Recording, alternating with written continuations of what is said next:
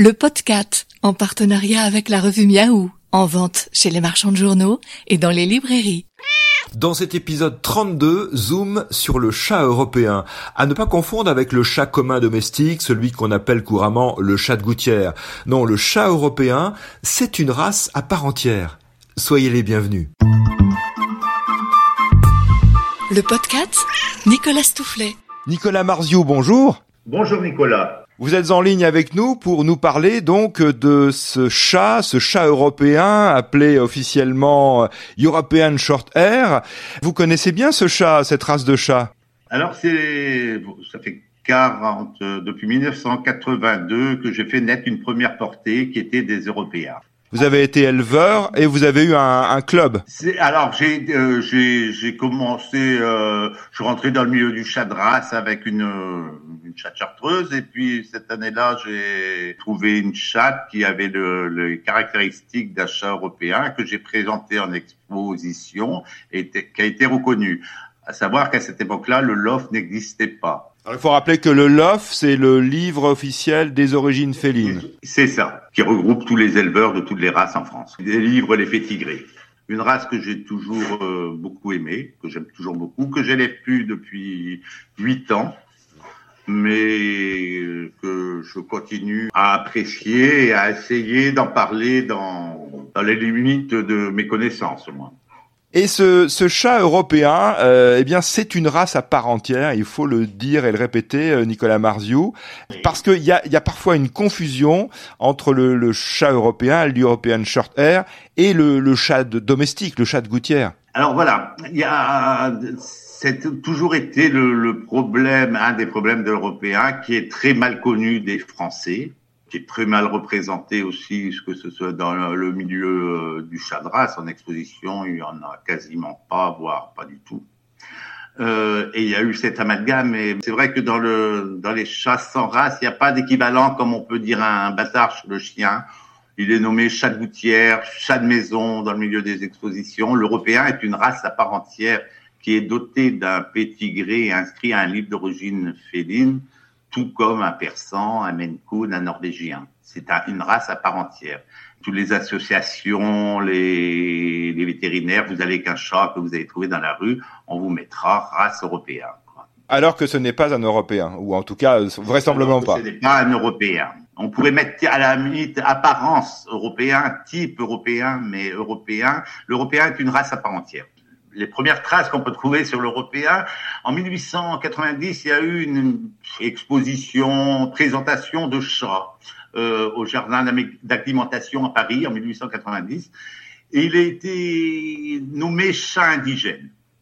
Ah oui. Chat indigène. Après, j'ai trouvé des traces en 1925 que la FIFE, la Fédération internationale féline, qui est la plus vieille association quand même au monde de de Chabras. Il y aurait eu un standard établi en 1925. J'ai trouvé une autre d'autres date, 1932. En 71, ça a été d'autres clubs indépendants. Enfin, en 1983, là, c'est sûr que son standard aurait été remanié. Donc, c'est qu'il existait déjà, quand même. Hein. Mais en 1983, ça, euh, ça, son standard a été remanié par la FIFE. Et le LOF a repris le standard de la FIFE. C'est ça. Et justement, quelles sont, euh, Nicolas Marzio, les caractéristiques physiques du chat européen? Nous parlons donc bien de l'European Short Hair, puisqu'on lui a donné un nom euh, anglais et international pour qu'il ait cette, euh, cette reconnaissance, en fait, au niveau mondial, justement. quelles sont ces caractéristiques? C'est un chat à poils courts, qui existe d'une très grande gamme de couleurs. Alors, c'est un chat d'allure élégante. Il est robuste, fort, bien musclé, mais c'est pas un chat ramassé non plus c'est pas un chat Kobe ou comme peut l'être ou semi Kobe comme peut l'être le British. Quoi. Il est plus, il, c'est pas un chat adipeux ou bourre. Il est beau par sa normalité, mais il n'a pas de une quelconque originalité. C'est pas voilà, c'est le chat classique quoi. Et il est beau par sa et, et harmonieux, et il est sans excès. C'est euh, c'est le chat le plus commun. D'ailleurs, il descend du chat commun domestique. Et là, il faudrait peut-être revenir un peu sur ce qu'est un chat.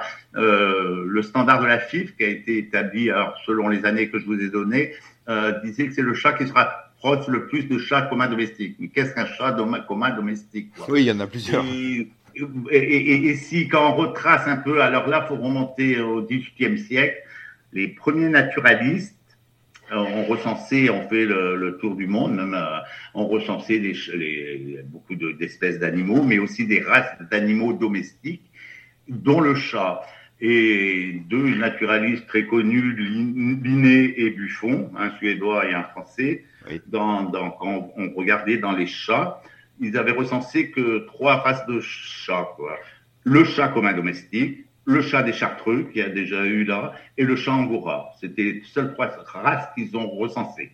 Et le chat commun domestique était le chat, c'est des chats qui sont arrivés sûrement du, chat domestiqué en Égypte et ainsi de suite, qui est arrivé après avec les Romains en Europe, qui est resté comme ça pendant des, des, des siècles.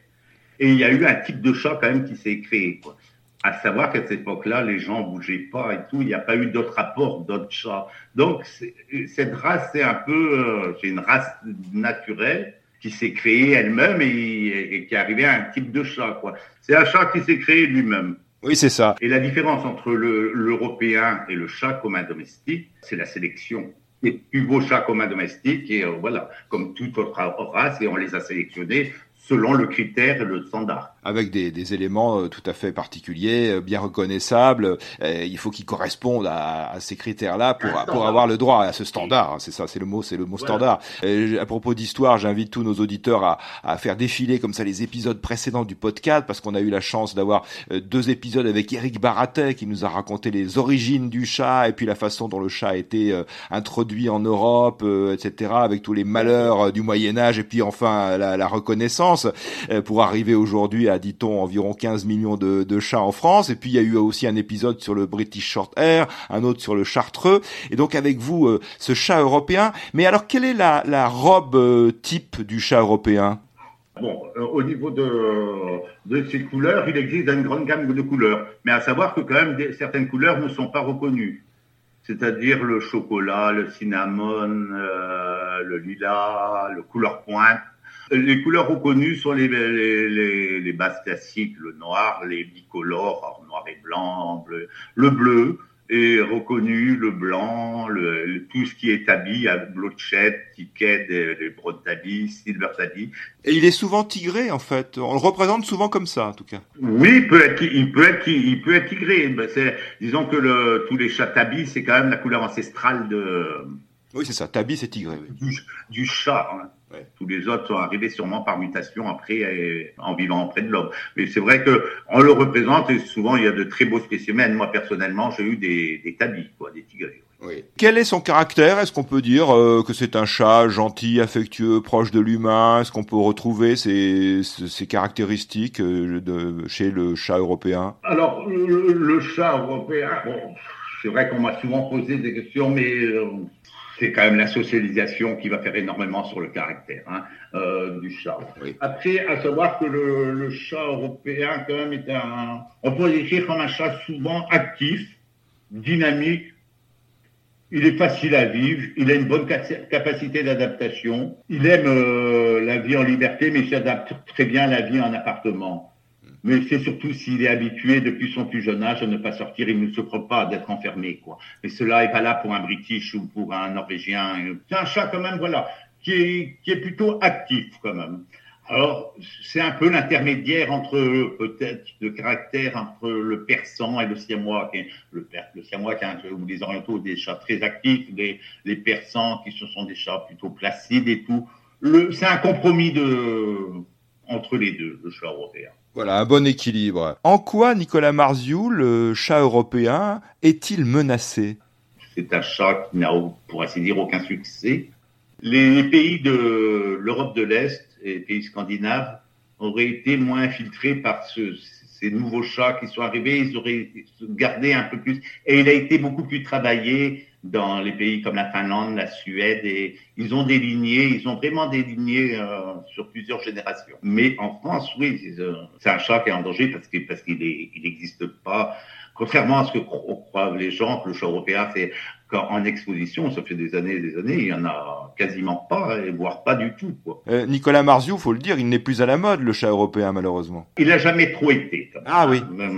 non, il a jamais trop été. Il a toujours été super. Oui, parce que trop trop normal, trop classique, quoi. Les gens, oui, en, exposition, combien de fois j'ai vu des chats magnifiques avec des dessins magnifiques et, combien de fois, bah oui, mais c'est le chat à mémé, c'est le chat qu'on voit dans la ferme, c'est le chat.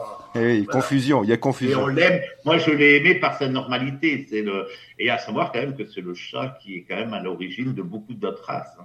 Oui, c'est ça. Bah, le Maine Coon, euh, le Maine Coon, le Chartreux, le British Shorthair et d'autres chats de race qu'on aime beaucoup par ailleurs. On faut, faut le dire, concurrencer, détrôner. Enfin, si jamais il a été sur un trône, euh, en tout cas éclipser le chat européen. C'est ça. Et pas toujours bien vu avec les juges. C'est-à-dire?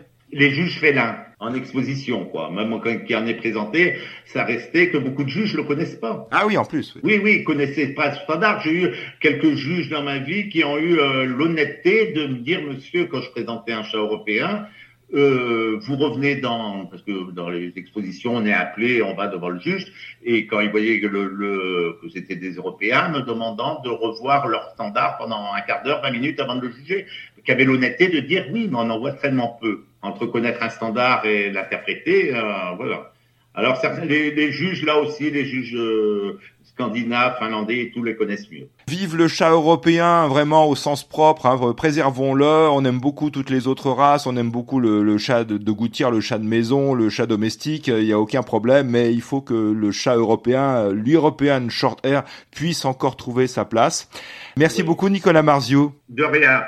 Je vous souhaite une bonne journée. Bonne journée et merci à toutes et à tous de suivre ce podcast. À très bientôt pour un prochain épisode. Vous pouvez vous abonner au podcast sur SoundCloud, Spotify, Apple Podcast ou Deezer.